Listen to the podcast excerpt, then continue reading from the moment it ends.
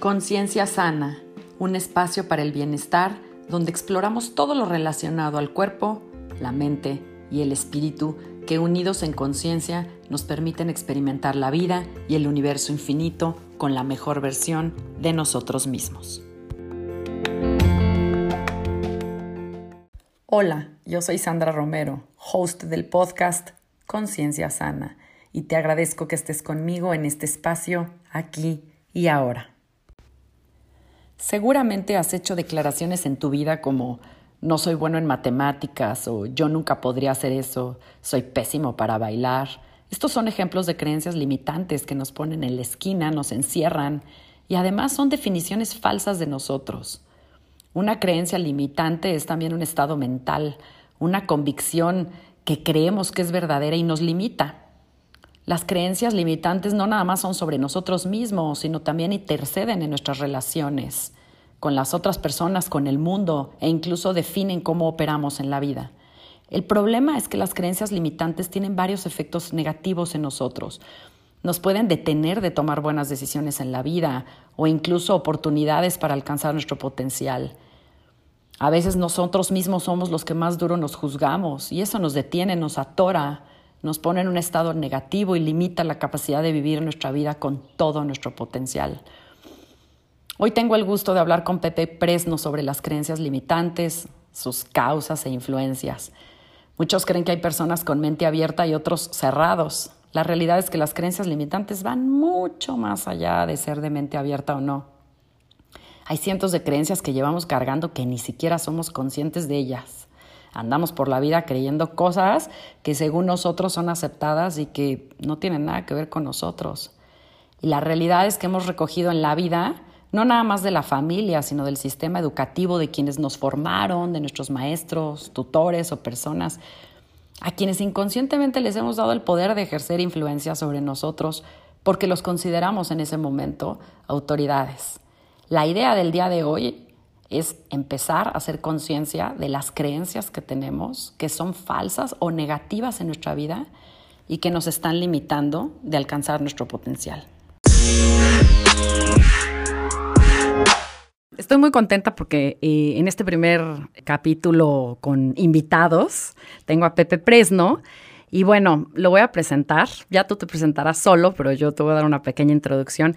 Es colega mío, es comunicólogo, tiene una maestría en administración de empresas y bueno, ha trabajado durante 15 años con empresas de telecomunicaciones y desde 2012, si estoy bien hasta la fecha, pues has cambiado un poco la filosofía o la forma en cómo venías trabajando hacia el desarrollo humano y en otra visión.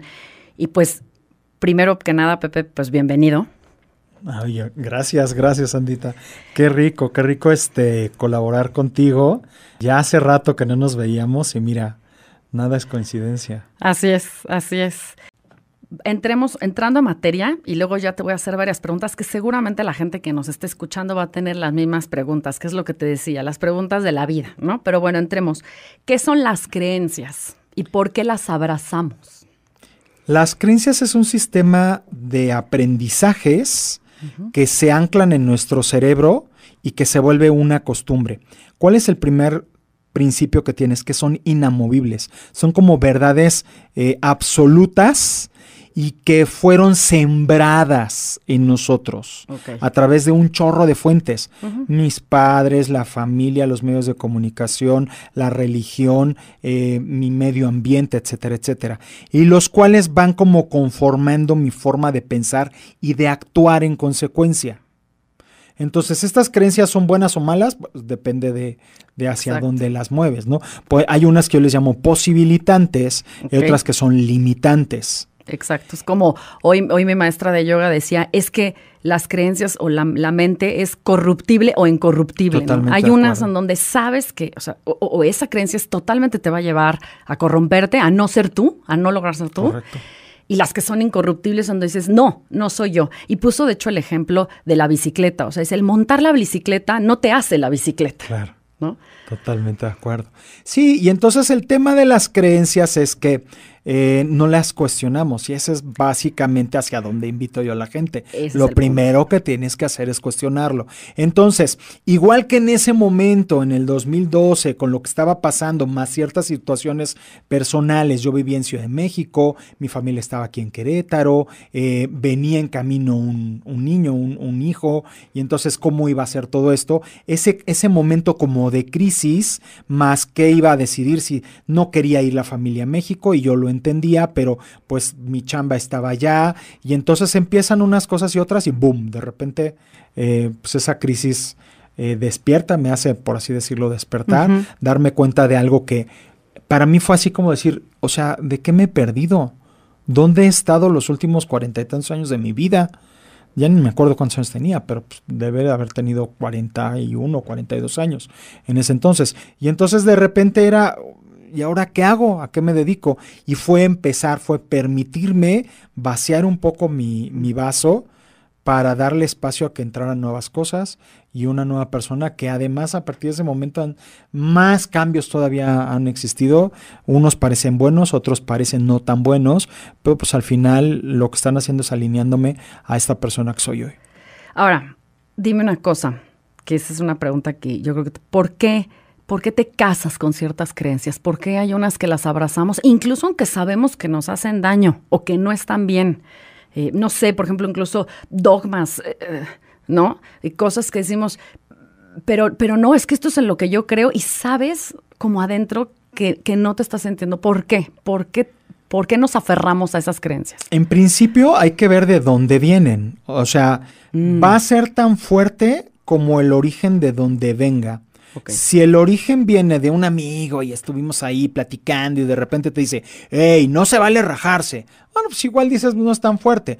Pero si te lo dijo tu padre, si te lo dijo tu madre, si te lo dijo un sacerdote, si te lo dijo alguien a quien tú le das una autoridad moral, eh, espiritual o lo que tú quieras, fuerte, pues es evidentemente alguien que te está diciendo la verdad a tus ojos. Esa es la primera parte. Segunda, porque la mayoría de nuestras creencias nos las anclan cuando somos chiquitos. Así es. Entonces, pues están ahí, la- las ves como una parte tuya. Hasta que eres más grande, hasta que entras en una edad donde empiezas a, a decir, bueno, ¿qué sigue de mi vida? Es que parte de lo que debieras de cuestionarte es tu sistema de creencias. ¿Cuáles son mías? Básicamente casi ninguna. Ahora, ¿cuáles voy a adoptar y cuáles voy a cambiar? Y entonces, ¿para qué? Para hacerlo más funcional posible de acuerdo a lo que quiero ser. ¿Y cómo te das cuenta que tienes que, que hacer este cambio de cinta, por decirlo así? Eh, y ya no existen las cintas, ya me estoy Ya viendo. sé, ver. Pero ya ¿cómo, sé, ya sé. ¿cómo, cómo te das cuenta en donde, a ver, tengo que regrabar, ¿no? Que de hecho yo lo he hablado en, en- en episodios anteriores. O sea, es una forma de repensar, pero ¿cómo saber que tengo que empezar a repensar? Yo creo que lo primero que te lo indica es que no estás disfrutando lo que estás haciendo. Es que aquello que tú estás enfrentando o la forma en que lo estás resolviendo no te está haciendo suficiente. Por un lado, pero particularmente porque no te hace feliz. Porque lo que estás viviendo, ah, dices, pues sé que es correcto, pero ya me cansé de hacerlo de esa manera, o ya no me hace sentido, o siento que podría hacerlo de una manera diferente. Esa es la primera parte. Yo creo que te lo grita así, te lo dice a gritos tu, tu ser. Sí. Te dice, oye, eh, o sea, ¿hacia dónde nos estás llevando? Y yo creo que la primera gran cosa que tendríamos que cortar es la relación entre cerebro y corazón, donde, eh, lo había escuchado eh, y, y me gustó mucho, donde el corazón lo tenemos como en segundo, lo mandamos allá hasta el, carajo, que se le llama, ¿no? O sea, Sí. al poste al más alto del barco y al que le ponemos en las en, en nuestra en nuestro timón es al cerebro, cuando debiera de ser al revés. El corazón, que es el que te permite decir hacia qué es lo que venimos a hacer, es a quien le deberíamos de dar el timón y al cerebro mandarlo arriba para que desde su capacidad de decirnos dónde estamos bien, dónde estamos mal, mira, te- tenemos que protegernos, ponlo en un punto donde te permita ver y de repente decir, hey, si le sigues allá adelante, nos vamos a embarrar. Entonces mejor cambiemos el rumbo. Digo, te lo sugiero. Y Claro. ya el corazón decide. Claro. Y bueno, mira, fíjate, me, me estás haciendo recordar en un taller, en un curso que di el año pasado, les pregunté cuál es el primer órgano en el cuerpo humano que se forma, el corazón. Es lo primero que oímos. Pero todos creemos que, que, lo importante es el cerebro. Y de hecho, en uno de los, de los capítulos, de los episodios anteriores que hablé de la mente, es también darnos cuenta que no somos nuestra mente. Como dices tú, realmente nada más es darnos cuenta que es, es, nuestro corazón, pero también luego mucha gente dice, pero ¿cómo? Entonces nada más te guías por las emociones, entonces nada más lo que mi corazón me diga, ¿cuál es la diferencia para ti entre hacerle caso a tu ser y no dejarte llevar por tus emociones? Que no es lo mismo. Claro, mira, yo te voy a decir cuál es mi planteamiento. Yo lo planteo desde, hay muchas más, pero yo lo hago, insisto, lo que te platicaba, trato de traducir las cosas y hacerlo lo más sencillo posible. Yo tenemos cuatro cuerpos este, básicos. El tema es este, llegamos a la vida y lo primero, el primer cuerpo que pareciera que entra en acción es el cuerpo físico, ¿no? O sea, entra la luz, ¿no? O sea, venimos de estar en un lugar eh, líquido, en un ambiente líquido, entonces eh, el jalar y hacer la primera inhalación, bueno, te hace entrar en un shock y es físico. Empieza ese cuerpo físico a trabajar y el siguiente que, que actúa es el cuerpo emocional. Reconozco la voz, este, el calor de esta persona que entiendo es mi mamá, y luego escucho otra voz que es de papá y escucho un gran estruendo y me y siento que algo me, estremece y entonces eh, entra un cuerpo emocional. Y luego nos empiezan a educar, educar, educar, educar. ¿No? Y entonces empieza, ¿cuál es el como el más avanzado? El cuerpo eh, mental. Nada más que se nos olvida de dónde, el tema es qué era yo antes. Y para mí el antes era pues, eh, un alma, un, espíritu que, que, tuvo una decisión de venir a este mundo, en mi caso, eh, en una forma humana masculina, tuvo humana femenina, y entonces tener una serie de misiones eh, con ciertas habilidades, con cierta historia, bagaje previo, más todo lo que tenemos en, el, en esta vida. Y ese cuerpo espiritual es el que tiene toda la información. Entonces, ese cuerpo espiritual, em, otra manera de verlo para mí, eh, cuando la gente quiere lo espiritual entenderlo por la mente, es como cuando tenemos los apagadores de luz, ¿no? Tú ves el apagador de luz y sabes que atrás, en medio de la pared, hay un tubo, ¿correcto? Claro. A través de que metieron un cable y que a la hora que lo alimentan hay luz. Nada más que ese es un tipo de cable, esa es la mente, y el cable espiritual es como si tuviéramos en el mismo apagador o otro apagador al lado donde metemos el cable el cable de la televisión. Es un cable lateral, no es el mismo. Si yo quiero meter a través de la luz eh, la, la, señal de cable de, de televisión o de internet no jala. Pues es lo mismo, o sea, no queramos entender la parte espiritual, no, y ahí es donde están mis respuestas. Y esa, el, el órgano, por así decirlo, que simbólicamente lo entiende, evidentemente sí entra de alguna manera por mi sistema de chakras, pero tiene que ver con el corazón. Claro, claro, porque, porque venimos a experimentar, es a través del cuerpo donde experimentamos la vida. Ahora, Tú hablas de, eh, y lo, dijiste, lo mencionaste ahorita, de, creencias que te posibilitan o que te limitan. Y creo que estaría eh, padre que nos contaras la diferencia. Una creencia que te posibilita, por ejemplo, es este, aquellos que tuvimos un papá que, por ejemplo, cuando a la semana pasada, mi hijo chiquito, que ya tiene siete años, aprendió a andar en bici. Y entonces eh, se tardó una semana. A mí me parece que fue muy poquito. Muy rápido. fue muy rápido. Y tuvo que ver con ciertas creencias de decirle, a ver, mijito, eh, tienes que hacerlo de esta manera y de esta manera. Y si tú sientes que te vas a caer, recuerda que qué pasa cuando te caes y te lastimas. Yo lo que le dije desde chiquito es, si, si jugando me lastimo, es una herida de guerra. No es así como, ah, es porque estoy haciendo las cosas, estoy eh, eh, disfrutando. No es una herida, no es un, no es un este, cortada que me va. No, entonces, eso es una creencia que él tiene y que te dice, ah, si yo estoy jugando y me lastimo, pues es una herida de guerra, es algo que sucede mientras me estoy divirtiendo. Esa para mí sería un ejemplo de una creencia posibilitante, porque lo lleva a que pierde el miedo a la hora de intentar hacer algo nuevo.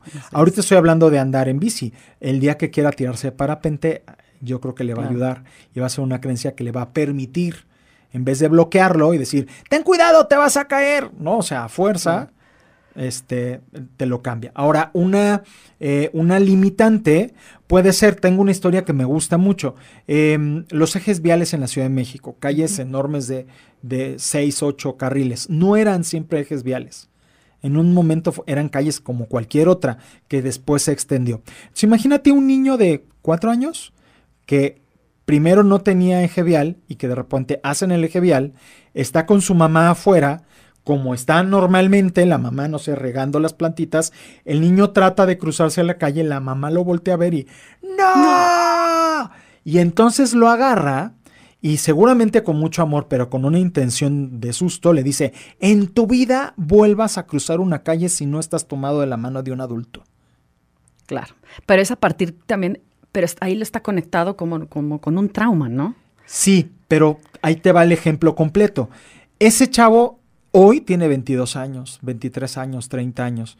Y por alguna razón tiene ciertas características donde no es tan social, donde no sale a la calle, donde no se avienta a hacer las cosas. Entonces, una creencia que en su momento tenía que ver con cuidar al niño no fue retirada a tiempo y entonces se quedó ahí anclada. Y como quien me lo dijo, mamá. Y eso es una ley para mí. Entonces, pues no me muevo. ¿Qué hay que hacer? ¿Ya se amoló y así quedó? No, ya tomas conciencia de, la, de, la, este, de esa creencia y la modificas y dices, mm, hoy ya tengo veintitantos años, ya no me pasa nada, puedo salir solo a la calle y puedo disfrutar de la vida sin necesidad de que alguien me guíe. Claro. Se supone que tenemos más o menos como 20 mil pensamientos al día, más o menos. Más o menos. Y de ellos, ¿te gusta que repetimos el 98%? Dice Joe Dispensa. ¿Cómo podemos hacernos conscientes de lo que estamos pensando y cómo puede este chavo de este ejemplo romper con eso? En principio yo creo que debes de entrar en conciencia, darte cuenta que necesitas que las cosas funcionen de una forma diferente que lo que hasta el momento te ha funcionado no necesariamente te va a seguir funcionando o por una, un caos, una crisis o por un nuevo aprendizaje o una nueva habilidad, una decisión que debo de tomar. Imagínate la gente en los años 80 eh, con el divorcio que no era tan bien visto, sobre todo en la mujer. Y decir, pues ni modo, ¿qué hago? O sea, sigo adelante, me está poniendo el cuerno, está pasando esto, estoy viviendo infeliz, ya no quiero nada. Este, y pues bueno, ni modo, eh, ¿qué era lo mejor que podía pasar? Terminé de criar a mis hijos y el día que mi último hijo está en el altar, ese día decido separarme. Claro. Y ya tiene 65 años y bueno, ¿cuánto te perdiste? Y te diste cuenta 30 años antes. Entonces es algo que te interrumpe, que no te deja avanzar o que te está estorbando. Y entonces mi sugerencia es cuestiónalo todo. todo. Así es. Y en ese cuestionar puede decir, o sea, yo era católico, yo ya no lo soy, soy un libre pensador. Pero hay otros que dicen, vaya, ya lo entendí, está bien, me quedo, pero hoy soy católico por, convicción. propia, exacto. Yo quería preguntarte, ¿por qué es tan importante estar consciente de nuestra mente y de nuestras creencias? Porque solo así vas a poder ser, te vas a permitir ser y no eh, ser desde quien verdaderamente eres, desde tu esencia.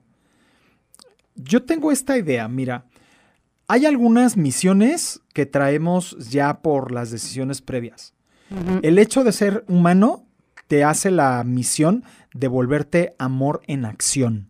A eso vienes, ¿no? O sea, desde tu esencia yo soy, ¿no? O sea, mi esencia divina me dice, veniste aquí a aprender.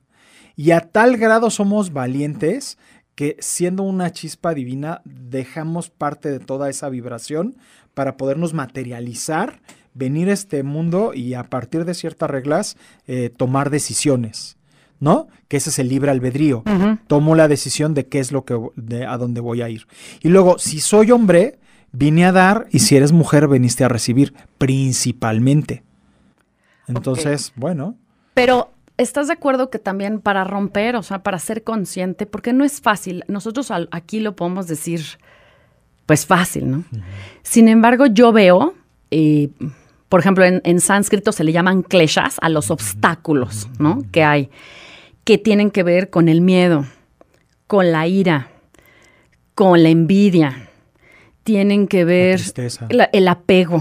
Por ejemplo, el apego es algo, a mí me parece que es algo muy fuerte porque aunque tú estés consciente que quieres romper una creencia, tienes todos esos obstáculos que te, que te impiden o te hacen muy difícil. Por, eso los viejitos de 101 años, ¿no? O sea, llegaron porque romper con esos obstáculos es lo más complicado. Entonces, ¿cómo hacerte consciente o cómo lograr vencer esos obstáculos? Pues en principio conectando contigo, o sea, permitiéndote conectar con verdaderamente quién eres, eh, abriendo un poco el sentido de lo que estoy haciendo me causa disfrute, me hace sentido. Em, a mí llegó un punto donde la vida me llevó comunicador y te lo platicaba, ¿no? Cuando entramos. Yo quería ser productor de radio. Yo quería tener una estación de radio. Así, ese era mi, cuando estaba en la universidad, ese era mi objetivo. A lo largo de la vida empezaron a cambiar, cambiar, cambiar cosas y de repente me vi siendo eh, la cabeza del departamento de canales de venta de, de Nextel, ¿no? O sea, de, de esta... de esta ya ahora extinta empresa.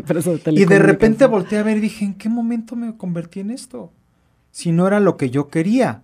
Claro. De igual forma, desde chiquito tocaba y tocaba y tocaba instrumentos y por, y por creencias de mi madre, porque principalmente mi madre, de mis padres, eh, yo creo, yo lo atribuyo a que uno de sus hermanos, eh, músico, se volvió así como super hippie, así en las comunas y el rollo. Y entonces para ella ser músico era te vas a morir de hambre y aparte te vas a perder. Entonces su creencia yo la adopté y lo dejé a un lado. Pero fíjate, pongo las dos ejemplos. Yo les decía ya adulto, le decía a mi mamá, es que yo no fui músico por ustedes. me dijo, Pepe, tú ya tenías una, ya tenías para entrar a la, a, la universidad. a la universidad, a la Universidad Panamericana, eh, tu, tu entrada a ingeniería industrial. Y tú decidiste no hacerlo y estudiaste comunicaciones. Tú yo quería que tú estudiaras en el, en el CUM, y terminaste, hiciste toda, te, metí al kinder, hiciste la primaria, la secundaria en el Instituto México y en el momento preciso tú decidiste no hacerlo. O sea, tú haces aquello que tú decides. Así ¿Ok? Entonces, y, sabes qué, y no decidiste ser músico, porque si hubieras sido músico tú, o, o sea, lo que verdaderamente venías a hacer, desde chiquito hubieras querido entrar al conservatorio. Y dije, ¡Ah! Conservatorio, sí es cierto, ni se me ocurrió. Claro. Y me di cuenta que tampoco era, aunque parecía que eso era lo que me gustaba. Entonces tiene que ver con tu instinto, tiene que ver con tu intuición. Así es. Hacerle caso a tu intuición y dejar que las acciones te hagan y tu mismo cuerpo te haga saber si estás sintiendo que vas por el buen camino o no. O no. Y, fíjate, tienes toda la razón porque yo también compartiendo mi experiencia, yo quería hacer... Eh, o sea, yo quería hacer campañas políticas. o sea, mírame, míranos dónde estamos. Claro, ahí nos conocimos. Yo quería hacer campañas políticas, yo quería hacer una comunicación, no, yo quería poner la voz, ¿no? Del candidato y traducirla y ponerla en distintos discursos. Y no, o sea, y no, la verdad es que, y todavía hice una maestría en eso. O sea, me fui a estudiar fuera del país para estudiar eso y regresé y la vida me llevó por otro camino. Y la verdad es que en el fondo no me gustaba trabajar en gobierno. No era lo que a mí me gustaba. Y tampoco me gustaba el ambiente de, de, los políticos y demás. Y heme aquí, ¿no?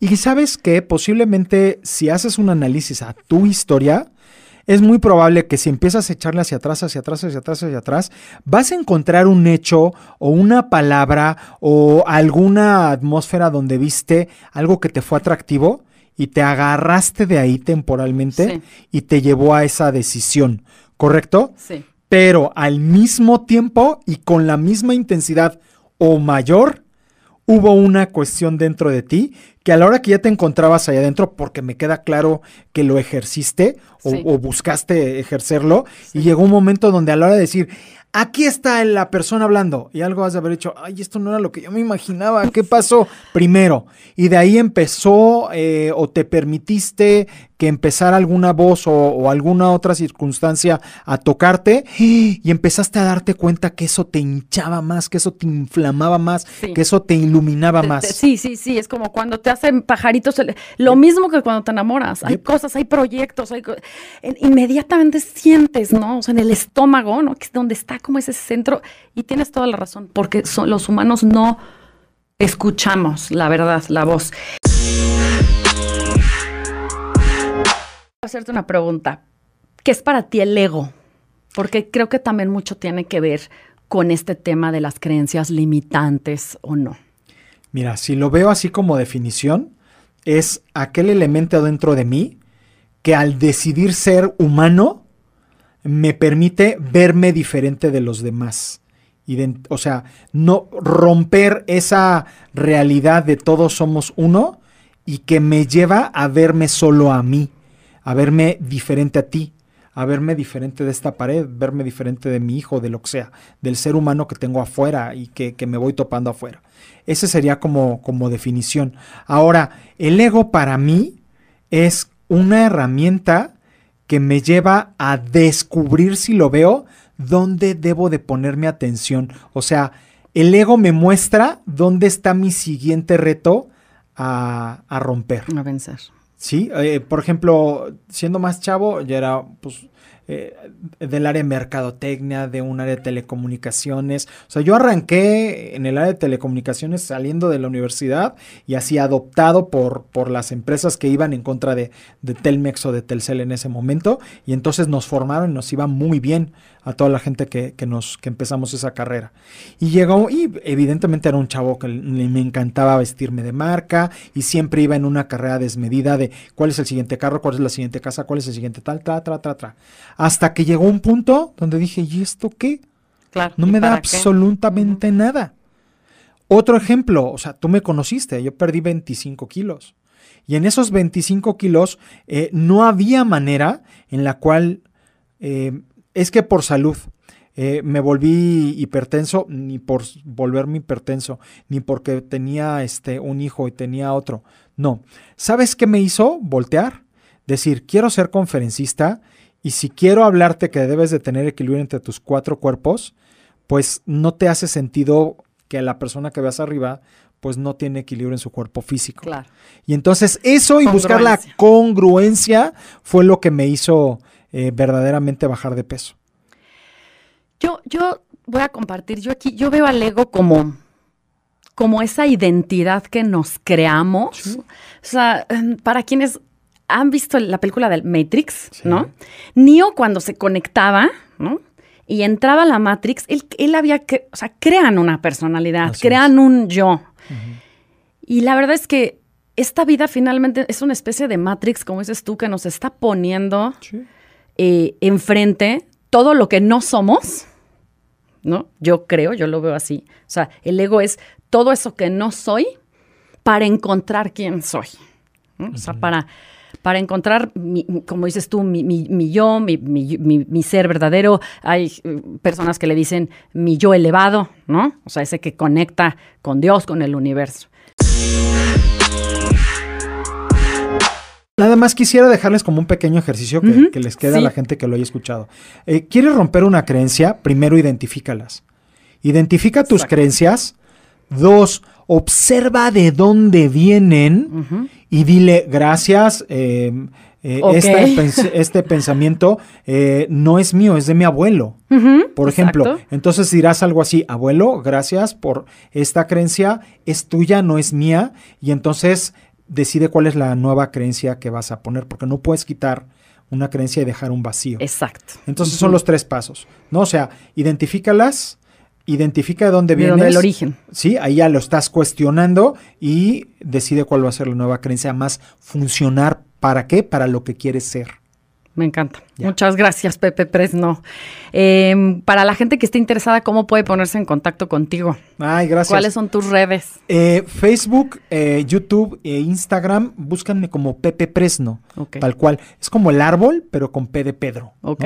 y es, es, Pepe, ¿no? Una P y una P. En el caso de Facebook es doble P Presno. En el caso de YouTube y de Instagram es Pepe Presno todo completo. Y sí, búsquenlo, porque además tiene grupos de meditación eh, para quienes están empezando, ¿verdad? Pepe, eh, meditaciones, pues Eso, el programa Aprendizaje del Amor, multiplícate para que encuentres cuál es tu misión y la vuelvas a realidad. En fin, son varias cosillas. Muchas gracias. Yo te agradezco que hayas estado conmigo en este espacio, aquí y ahora, y pues nos vemos en la próxima. Seguro.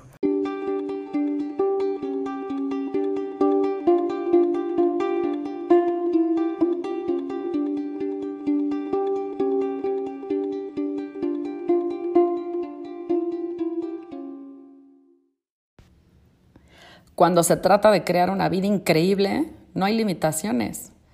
Lo único que nos limita es la falta de creer en nosotros mismos. No importa qué forma le quieras dar a tu vida, solo con saber y crear en tu interior que puedes lograrlo, estás dando los primeros pasos. El poder de visualizar, de configurar tus sueños es posible si tomas las acciones correctas y no te rindes ante los obstáculos. Si has encontrado creencias limitantes en tu vida que obstaculizan tus sueños, empieza por alimentar tu imaginación con creencias y realidades positivas, porque si tu imaginación no tiene límites, tampoco tú deberías. En el próximo capítulo vamos a hablar entonces del yo y el ego.